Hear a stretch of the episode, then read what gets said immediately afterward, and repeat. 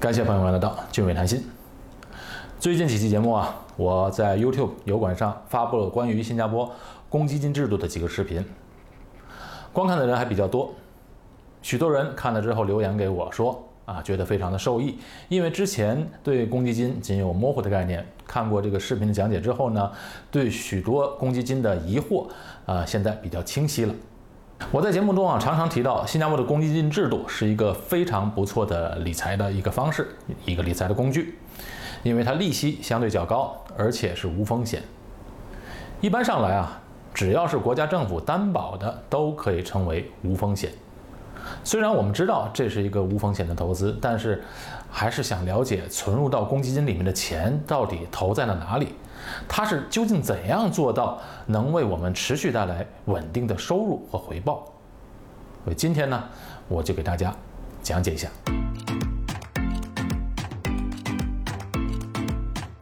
公积金里面的钱啊，是由公积金局投资于由新加坡政府发行和担保的新加坡政府特别债券，里边的重点啊就是政府担保。这个特别债券是不可交易的。为什么不可交易？因为它主要是满足公积金局的投资需求。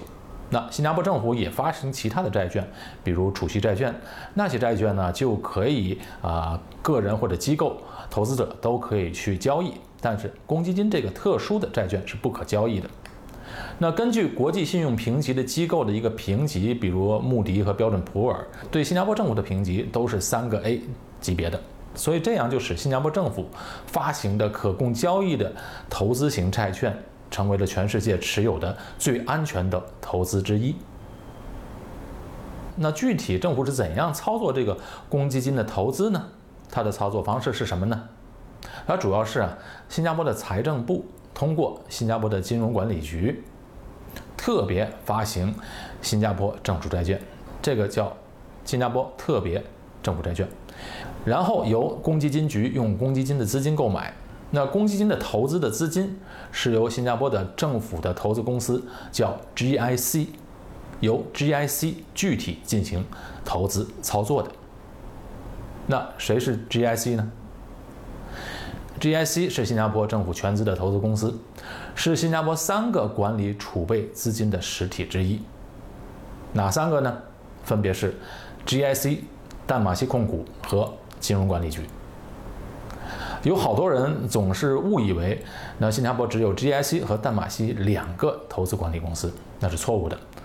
政府的呢一共有三个，等会儿我再来解释这三个管理公司的不同的投资策略。在 GIC 成立之前，这些资产呢都是交给金融管理局来处理的，金融管理局相当于新加坡的中央银行。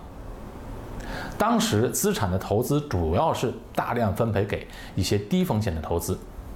那 GIC 是在一九八一年成立的，大家注意，这个时候，这个时候呢，新加坡的经济刚刚开始腾飞，那手里啊慢慢有钱了。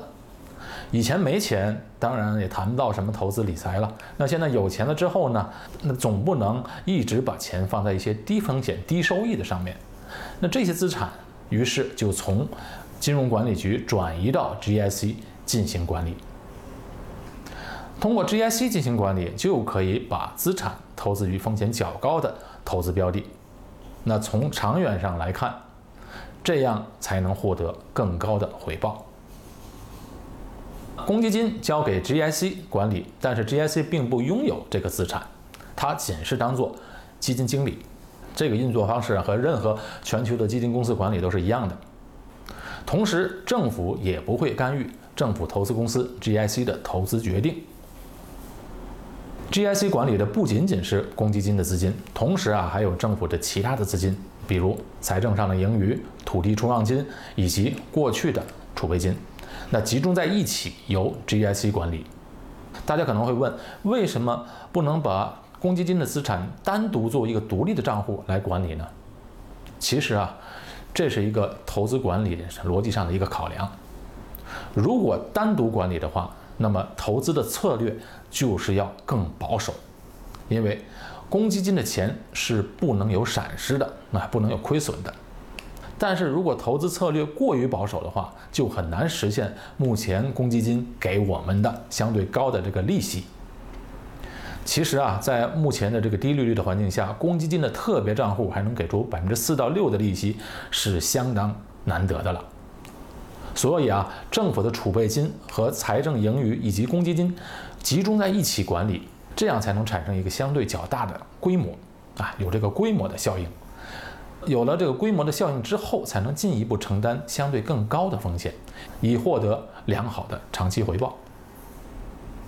所以啊，这些资金汇集在一起，当市场发生震荡的时候，政府呢是一直在吸收这个震荡，而我们这些公积金会员是不用承担任何投资风险的，因为公积金的特别债券是政府所担保的。刚才说了，新加坡的储备资金是由三个国家的这个投资机构来管理的，最为人们所知的其中一个就是。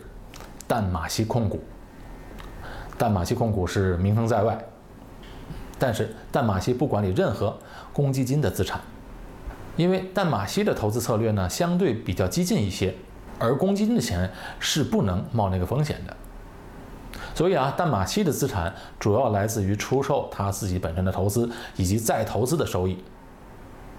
那政府呢与淡马锡控股的关系是啊唯一的股东的关系。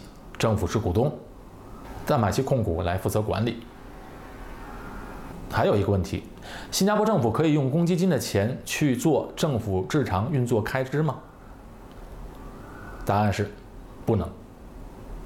公积金不能用于政府支出，而且这个已经立法了。根据1992年颁发的《政府证券法》上就规定了，不能使用政府发行的这个特别的债券。来用于政府的一切的开支支出。另一方面啊，其实政府也并不需要用到。啊，新加坡呢虽然只是一个五百万人的小国，但资产的规模还是相对较大的。政府呢也有很多的储备金，所以它的资产远远大过于负债，政府的开销根本就不需要使用公积金的钱。好，接下来我们看看啊，新加坡政府的三个投资机构的投资策略分别是什么？而且我今天要特别讲到，就是作为我们个人在家庭理财方面是可以参考借鉴这些顶级的投资公司的策略的。三个投资管理机构当中，金融管理局是最保守的，而淡马锡呢是相反，是最激进的，GIC。则在两者之间是一个相对保守的投资策略。简单上来讲啊，这三个资产管理机构管理了国家的三笔钱。第一笔钱就是短期要用到的钱，那第二笔呢就是核心资产，而且这个核心资产要取得稳定增长，但同时又要注意控制风险。那第三笔钱就要尽量去实现博取收益。投资上啊，没有什么秘密。投资的基本逻辑和事实有两个，一个就是一分风险一分收益。那风险越低，当然收益就越少；反过来，风险越高，相对的收益会大一些。第二点呢，就是投资期限越长，相对来讲风险越低。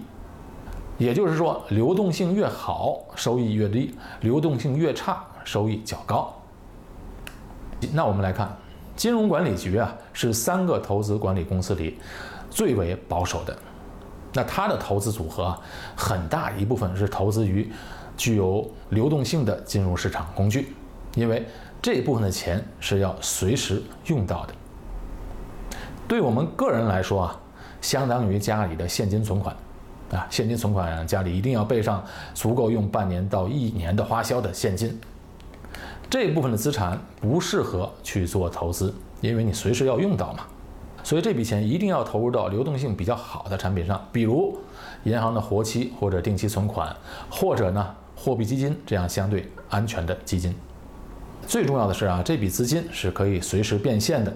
既然流动性好，那收益就不要求太高了，它肯定是收益不高的。淡马锡控股啊，刚好和这个金融管理局是相反的，它的投资策略就是尽可能去实现为股东赚取收益。那淡马锡唯一的股东就是新加坡政府，所以我们看淡马锡在历史上的投资收益表现啊，长期下来在全世界的主权基金里面都是非常亮眼的。但是，即便它表现再好，也不能把公积金的钱拿去做高风险的投资，因为公积金呢是我们安身立命的核心资产，只能投资于中低风险，不能用来去冒险。我们的个人家里的钱也一样，少量的钱或者无关痛痒的钱，可以投资在一些高风险资产，比如一些基金、单只的股票型基金。但是如果把主要的核心资产拿去承担不必要的风险，那是绝对不应该的。那公积金以及政府的财政盈余、土地转让金以及其他的收入，是由 GIC 来管理的。刚才说了，GIC 是一个相对保守的投资者，做的是典型的资产配置。什么是资产配置呢？简单来说，就是把资产投在不同的类别。不同的市场，以对冲风险，所以 GIC 它的投资组合是分布到全球的，而且分布到全球各种资产类别中，主要是投资在二级市场的股票以及全球各国发行的债券，小部分资金是投资在另类的投资。那另类投资是什么呢？其实主要是一些私募股权和房地产。啊，我们看一下这张近期 GIC 官网上的图表就知道了。你看，它的百分之二十到三十的资本投在成熟市场的股票，百分之十五到二十投资在新兴市场上的股票，百分之九到十三投在房地产，百分之十一到十五是投资在股权的私募股权，那剩下的呢都是债券。公积金的资金主要是投资在债券上，那债券和房地产啊占了整个资产组合的接近一半。这是一个非常典型稳健的投资组合，这样的组合风险要比淡马锡控股的投资策略要小得多，而且 GIC 的投资非常是多样化的，又投入在全球各个市场，就进一步减低了风险。而且像 GIC 这样的级别的投资机构，他们看的是非常长远的，可以看到二十三十年甚至更远的时间，所以长期来讲取得不错的收益是能够确定的。大家有空啊，去查一查 GIC 所投资的公司，其中一些就包括了很多国家的核心资产。你知道，有些还没有上市的公司，它的股权是不能随便给别人的。即便是拿着大笔的钱来想投资的人，他们也不一定接受。他们不光看钱，也要看这个投资公司的素质。所以，像 GIC 和淡马控股这样非常有声望的、有名誉的公司去投资这些股权，那就比普通的投资机构更有优势。哎呀，更能掌握先机。所以，种种优势就确保了 GIC 能长期取得一个不错的收益。那作为我们个人的家庭理财啊，就应该学习政府投资机构的这些策略。家庭主要的钱一定要做配置。多资产、多市场的一个基金的组合配置，像 GIC 一样，那小部分的钱啊，可以承担更长投资期限、更大的风险的，可以去投资在一些高收益的基金或者 ETF。另外，家里也要留一部分现金储备，以应付日常的开销和突发状况。管理好家庭的这三笔钱，让家庭资产持续稳健增长，是不难的。但是呢，虽然不难，很多人却做不到。做不到的原因主要是觉得要做配置太难了，太慢了。我们经常看到新闻中报道某只股票涨了多少多少倍，虚拟货币一步登天。但是那些高收益啊，往往跟我们个人其实没有多大关系。回头看觉得很容易，但是绝大多数的人在高风险的投资中是亏钱的。还有人会觉得这些投资机构体量多大？我怎么能和他们比？我手里没多少钱，我还要做配置吗？这个呢，要看怎么看。理财这件事啊，不在乎钱多钱少。既然想理财，就是为了要赚钱。想赚钱，只能通过控制风险，才能最终赚到钱。不然拿着钱去胡乱投一些高风险的产品，那和去买彩票的逻辑没什么两样。投资理财要有策略。而且刚才提到的这些策略已经经过验证有效的策略，啊，不能因为自己的钱少或者是个人就不执行这些策略了。要想自己的资产稳步增值，策略是必不可少的。